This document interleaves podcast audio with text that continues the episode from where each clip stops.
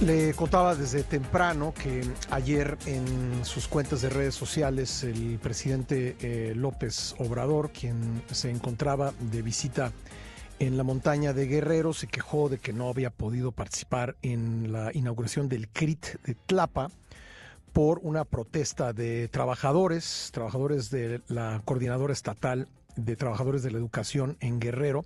Y voy a platicar al respecto con Héctor Torres Solano, el secretario general de este gremio. Eh, Héctor, gracias por tomar la llamada. Buenos días. ¿Qué tal? Buenos días. Saludo con mucho respeto al auditorio y sobre todo a usted, Pascal, que hoy nos da la oportunidad de aclarar todos los malos entendidos que hemos visto y que han estado satanizando a la Coordinadora Estatal de los Trabajadores de la. Bueno, pues eh, sí, eh, el, presidente les lanzó una serie de calificativos de los cuales ya he dado cuenta. Eh, cuénteme usted, Héctor, por favor, si cuál cuál fue el propósito de, la protesta y de la intención de ustedes de ver al presidente. Sí, mire, como objetivo como objetivo central teníamos tres demandas principales, como es la reinstalación de la mesa nacional con la coordinadora nacional y también eh, la, mesa de trabajo que se estaba pidiendo con la secretaria de gobernación y por último la mesa de trabajo con la, gobernadora del estado. Sin embargo, eh, gente de servidores de la nación, gente que quería ver ser visible para que los palomeen en las candidaturas, pues fueron los que estaban impidiendo que el contingente avanzara. Eso fue que, prendió la molestia de los maestros, que al final de cuenta no era más que eh, pedir el espacio para que el presidente de la República, eh, de manos de él, nos firmara el pliego petitorio que no hemos podido entregar en dos ocasiones, desde el primero de mayo, el 15 de mayo, a través de la movilización, no logramos entregárselo, eh, pero más antes, en el 2022, eh, eh su servidor en diversas ocasiones hemos tratado de entregarle el documento, nos ha firmado, nos ha dado números telefónicos en el cual eh, nos íbamos a contactar para agendar las mesas de trabajo. Más de un año después de que él fue, pues nunca nos llamaron, nunca pudimos entablar una mesa de diálogo para poder atender todas las necesidades y las problemáticas que tenemos como magisterio guerrerense. Eh, fue por ello es que buscábamos la forma de llegar al evento, en ningún momento fue eh, provocar al presidente, en ningún momento fue eh, eh, impedir de que se lleve a cabo el programa que sabemos nosotros que lo necesita nuestro, nuestra región, nuestro estado. Sin embargo, entendemos también su molestia que siempre nos ha satanizado diciendo que somos de la ultraderecha, diciendo que somos financiados, diciendo de que eh, prácticamente nos falta que nos diga que somos terroristas, más eso falta.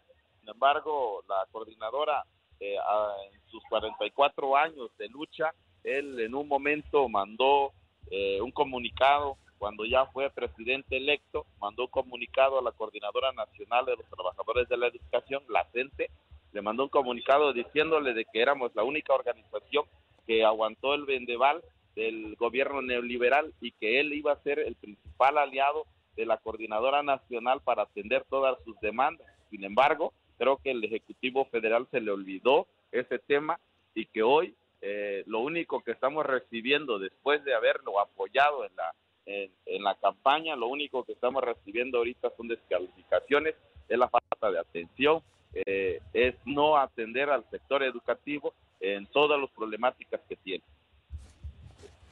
Eh, ¿Desde cuándo no, no se reúnen eh, los integrantes y las organizaciones de la Coordinadora Nacional con el presidente López Obrador?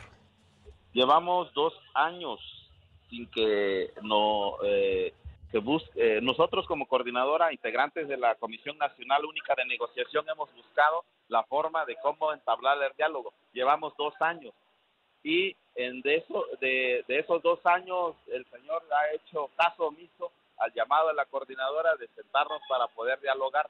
Eh, hay siete mesas pendientes de estas, las cuales eh, son el, los, la reinstalación de los compañeros cesados en su momento cuando Enrique Peña Nieto impulsó la reforma educativa, eh, presos políticos que tenemos como magisterio, eh, otra, el, el, tema laboral, el tema eh, social, que tiene que ver con la ley del ISPE. Son temas que están en mesa y que el Ejecutivo en su momento se comprometió a, a, reformar. Un ejemplo de la, la reforma de la ley educativa, la reforma educativa es un ejemplo de ello, donde él se comprometió a reformar, sin embargo, no fue así. También está el tema de la reforma a la ley del ISTE, que está afectando a varios compañeros para poder jubilarse de igual forma, aquellos que fueron contratados en el 2007, automáticamente con esta ley ellos pasan a formar parte de cuentas individuales, eh, de lo que nosotros hemos estado en contra siempre. Bueno, me, quedan dos, eh, dos, minutos, maestro. Eh, nada más preguntarle, algunos especialistas en educación que hemos, con los que hemos platicado aquí dicen que pues el presidente ya tiene un entendimiento con, con el CENTE y por eso el alejamiento de la CENTE. ¿Usted qué diría al respecto? No, eso es falso. Yo soy integrante de la Comisión Nacional Única de Negociación, soy parte de la Comisión Política Nacional.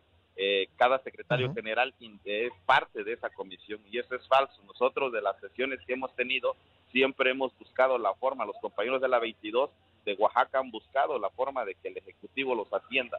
Eh, la sección 7 de Chiapas, de igual forma, la sección 9 de la Ciudad de México también, la 36 de Zacatecas ha buscado la forma, la 18 tampoco, la 14 que somos nosotros no nos ha atendido y menos ha atendido la Comisión Nacional. Y eso es falso. Bueno, maestro, pues eh, ¿harán un nuevo intento de, de contactar al presidente? Efectivamente, si viene al estado de Guerrero, vamos a buscar la forma de entregarle el pliego petitorio para que nos firme. Bueno, perfecto, pues le, le agradezco mucho, eh, eh, Héctor. Y a ver si esta semana, eh, si usted está de acuerdo, volvemos a platicar sobre lo que está pasando en, en, Acapulco con el retorno a clases.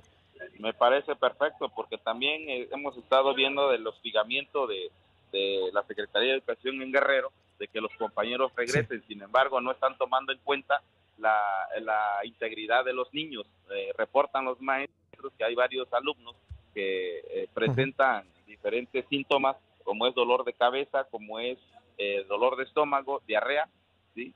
Y pues prácticamente también pues, tiene que ver mucho lo que es el dengue, no hay las condiciones laborales como para que un docente regrese, no es tanto por el docente, es más por el alumnado, es más por el niño que preocupa, porque es fácil. De acuerdo, maestro. Hablamos de eso esta semana eh, en, otro, en otra oportunidad. Le agradezco mucho. Le agradezco Gracias. Vamos a una pausa. Gracias.